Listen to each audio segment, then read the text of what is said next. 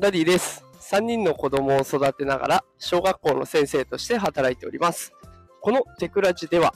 AI や NFT といった最新テクノロジーを使った子育てや副業のテクニックを紹介しております。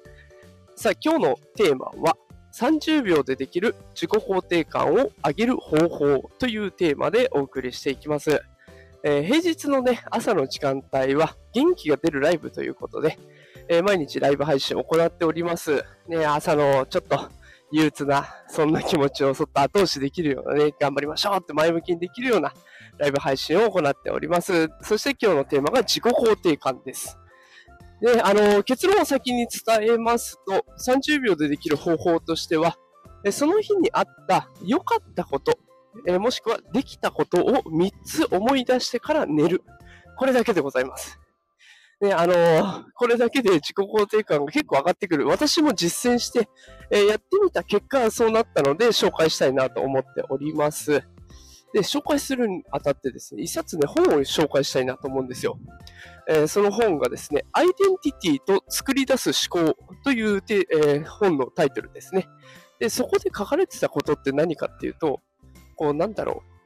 飾りだけの自己肯定感。やってもないのに、僕はこんなすごいんだって思い込むことの自己肯定感は意味がないよね、と。実力も伴ってないのにそんなことを考えてもしょうがないよねっていうことが書かれていたんですね。まあ、かなりざっくりした説明なので、詳しくはね、本の方をお読みいただけたらと思います。で、そこで書かれていた飾っただけの自己肯定感、実力の伴わない自己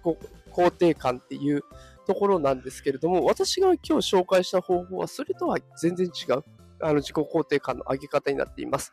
自分がやったことを3つ思い出す。えもしくは良かったことを3つ思い出すなので、えー、事実ベースの自己肯定感を底上げする方法ということになっていきます。もう本当にね、これ最初やってみてほしいんですけれど、やってみるとね、全然思い出せないんですよ。もうなんか反省点ばっかり。あそこは良くなかったとか、ここをもっとこうすればよかったとかね、そんなことばっかり思い出しちゃうんですよね。なんだか、ネガティブな人間だなって自分を思いえ知らされるんですけれども、これね、毎日続けると、だんだんだんだん思い出す速度が速くなってきます。で、慣れてくると、もう3つどころじゃなくて、あれもこれも良かったなって、どんどんどんどんね、今日一日が素敵だったんじゃないかと思えるようになってきて、で、次の日の朝もね、その頭のモードで起きることができるので、かなり目覚めもいい状態になっていきます。ので、結構おすすめですね。で、私これ、ちょっと前にこの方法をね、紹介して、で、その時続けていたんだけど、最近忘れてたんですよね。この寝る前に考え思い出すって。いうことを忘れていたら最近やっぱりダメですね。なんか仕事でちょっとでも嫌なことがあるとそれが頭の中を支配しちゃう。で、寝る前もそのことを考えちゃうみたいな、そんな状況になっちゃっていたんですよ。で、えー、ああ、これまずいな。もう昨日もずっとそのこと考えたし、朝起きてもそのことが頭の中を巡ってる。ね、っていうことで、ちょっと今日は自分のためにも思い出しがてらこの方法を紹介してみました。ね、これ、もう一回私は再開してみようと思いますが、ぜひね、皆さんもこれを聞いてる方もね、